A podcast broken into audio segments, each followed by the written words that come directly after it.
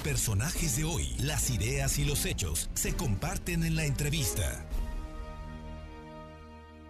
Los trabajadores del sector salud, todos, ¿eh? porque sí, por supuesto, los médicos destacan, las enfermeras, los enfermeros, la gente de los laboratorios, pero todos, el sector salud es muy amplio porque hay gente que lo administra, porque hay gente que maneja sus laboratorios, que tiene, atiende su farmacia, la gente que se dedica a lavar la ropa, la que, que hace los servicios básicos desde la cocina hasta la limpieza, todos son trabajadores y mire, ellos hacen un ejército, nuestro ejército blanco, que en una crisis como la pandemia han sido fundamentales para poder salir adelante. ¿Por qué?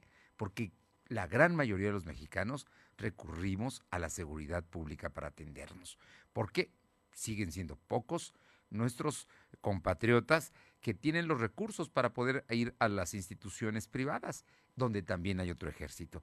Pero hablando de este gran trabajo que llevan a cabo en el sector salud, nos llama mucho la atención que en días recientes hayan tenido que levantar la voz los trabajadores haciendo eh, eh, protestas concretas por, porque no los escuchan, porque no les dan uniformes, porque no les cubren sus prestaciones que están en un contrato. Y es por ello que le agradezco muchísimo a la doctora Patricia Elizabeth Parra Maldonado, secretaria general del Sindicato Nacional de Trabajadores de la Secretaría de Salud, sección 25 aquí en Puebla, platicar con ella de este asunto que nos preocupa a todos y que, y que nos hace que nos sumemos con ustedes en esos reclamos. Patricia, doctora, muy buenas tardes y muchísimas gracias por tomar la llamada.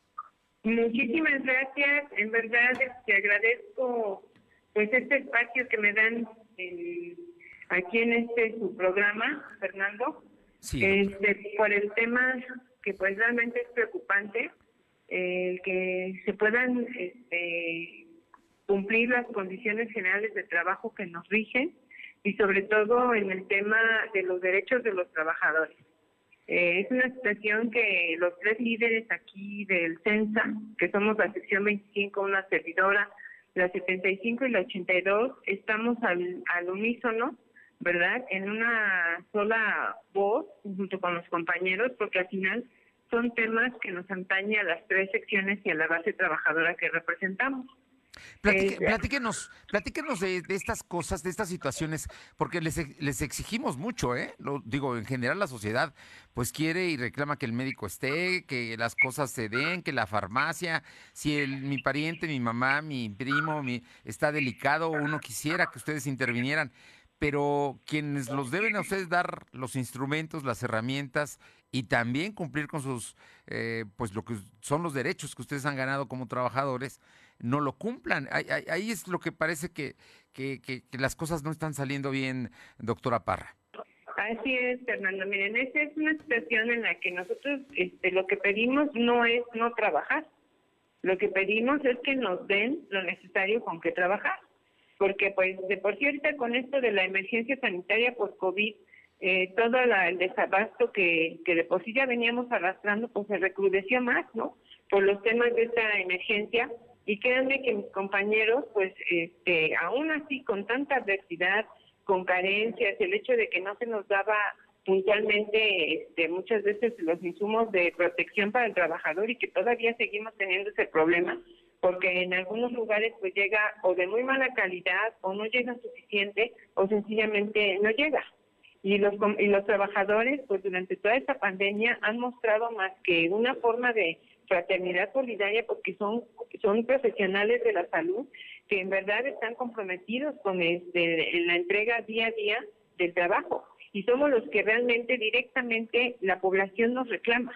¿no? Que porque si el tiempo de espera es tardío, que porque si tienen que comprar los, los, los pacientes o los familiares que los guantes, que las gasas, inclusive estructuras, porque eso sigue pasando. En el del tour ustedes pueden investigar y pueden ver que todo eso sigue este, pasando y ahí los, los, los familiares están empáticos con nosotros porque están conscientes, ¿no? Desde el 23 de marzo que hicimos la petición también así con lonas y eso, ahí salió el director, el doctor Enríquez, a, este, a, a querer, este, ¿cómo se llama? Perdón. No, sí, le escuchamos, doctora. A querer, a querer este, decir que no y pues la gente le, reclamó, ¿no? Que tenían que ir a comprar las cosas, este, que no, no había guantes, que ellos no tenían dinero. Eso sigue pasando. Sí, independientemente yo entiendo que se hacen esfuerzos, ¿verdad? Por parte este, de las autoridades, pero es insuficiente. Y ahorita no es posible que en verdad no tengamos uniformes. Desde el 2020 no nos han entregado. El viernes fui convocada a una reunión por parte de la Comisión del Estado de Equipo, pero la verdad no es resolutiva. Nos sentaron a, que viéramos a otro proveedor.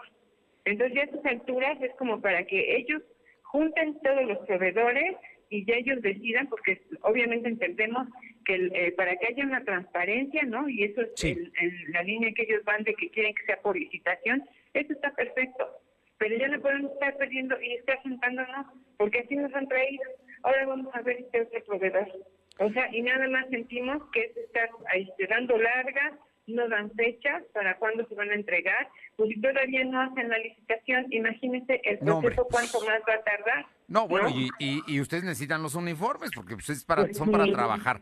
doctora, eh, ¿cuántos trabajadores estamos hablando en las tres secciones del Sindicato Nacional de Trabajadores de la Secretaría de Salud aquí en el Estado? Estamos, sí, yo tan solo soy la mayoritaria, somos 12 mil casi. Y de, la, de las secciones de 75 y 82 suman otros 3 mil. O sea, que son 15 mil trabajadores. 15 mil trabajadores. Entonces, en verdad, este, digo, tenemos que ser, este, nosotros nunca hemos dejado de insistir, de agotar el diálogo, mesas de trabajo, pero sencillamente no hay la apertura y sencillamente nos contestan como ese programa de que hubo en algún tiempo, no hay no hay no hay no hay recursos no hay nada o sea no tenemos este por ejemplo se ha incumplido con el tema de medallas cumplidas o sea medallas otorgadas medallas por años cumplidos la recompensa civil es un estímulo no vacaciones extraordinarias eh, habíamos hecho la petición del FEA que es un fondo de ahorro capitalizable que ahí es una inversión tripartita, aporta el sindicato, el trabajador y el gobierno, es como una especie de fideicomiso que es para que ahorre el trabajador y en el mes de agosto se les da ese ahorro, ¿no? Con este obviamente con todo lo que lo que aporta la, el sindicato y la autoridad y eso sirve muy bien para las inscripciones en agosto. Y entonces no es posible, porque usted sabe que ante la ley todos debemos de tener las mismas prestaciones. No podemos unos tener, unos sí, otros no. Y ese acuerdo, esa petición que desde ya tiene cinco años esa inequidad laboral, desde que yo entré en el cargo, sí, hemos estado insistiendo durante tres años. Ya habíamos hecho un acuerdo que se minutó, se firmó por las autoridades, por el secretario jurídico, la directora de finanzas, y sencillamente la respuesta es que no hay dinero suspendieron el escalafón, eso es algo de veras que eso, eso es lo más grave y lo que violenta en verdad al trabajador. Más de un año el escalafón suspendido y a la fecha siguen este, entorpeciendo los procesos.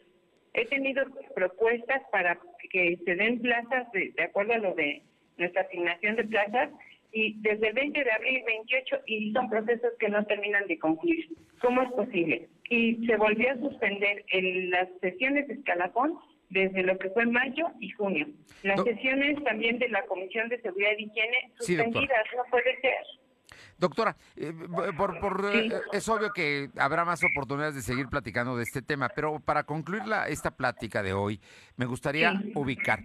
Los trabajadores están dispuestos a dialogar y de que han trabajado, han trabajado, ¿eh? y eso nos consta porque nunca han dejado de dar servicio ni en los momentos más críticos de la pandemia. El, el asunto es que ustedes están puestos, están ahí en la línea de batalla, pero quieren que les respeten sus derechos. Ahora, ¿están dialogando? ¿Usted cree en qué va a terminar todo esto, doctora Elizabeth Parra Maldonado? Bueno, mire, este, Fernando, nada más sí quiero aclarar dos Por favor. de que concluyamos.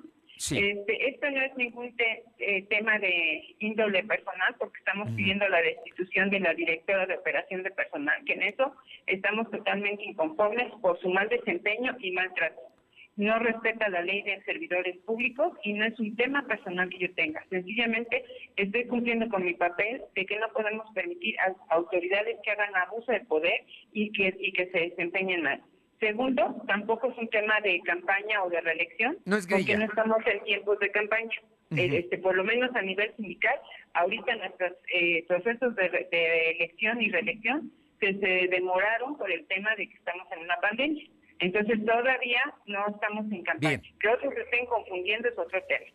Y la última situación es que como no hemos tenido este, el acercamiento, este, yo volví a solicitar este reunión, parece ser que tentativamente para el miércoles me, me mandaron un oficio este, que voy leyendo ahorita a mi correo, este, que nada más está pendiente confirmar la hora, pero a partir de mañana vamos a incrementar una hora la asamblea permanente, de 8 a las 11 de la mañana. Hasta que sean atendidas nuestras peticiones, porque en verdad nosotros hemos estado siendo muy institucionales, muy prudentes, y lo único que pedimos es que nos den con qué trabajar. Y que la, y pedimos un llamado a la sociedad para que también, este, porque este finalmente este movimiento también es para beneficio de ellos, para que tengan lo necesario y que a nosotros nos den las, herramientas, como usted bien lo dijo. De las 8 a las 11 de la mañana está en asamblea permanente, por lo tanto... de la mañana, de las 8 a las 11 de la mañana, a partir de mañana. Por, solamente atienden urgencias, digamos, pero todo lo demás queda Sí, eh, los temas de urgencia, de atención de urgencia, no vamos a arriesgar, como siempre lo hemos hecho, la vida de ningún paciente pero los, temas, por ejemplo, consulta externa, Administración. los, laboratorios que no sean urgentes, ¿no? Todo eso este, vamos a estar en la asamblea permanente de 8 a 11. Y a medida que aquí haya apertura y disposición y que realmente ya se atiendan los puntos de, de ese pliego petitorio, pues esto va a terminar, porque lo único que queremos es que nos den con qué trabajar, que se respeten los derechos de los trabajadores y sencillamente no, y que se respeten las condiciones generales del trabajo. Pues Patricia Elizabeth Parra Maldonado, secretaria general del Sindicato Nacional de Trabajadores de la Secretaría de Salud, sección 25 de Puebla.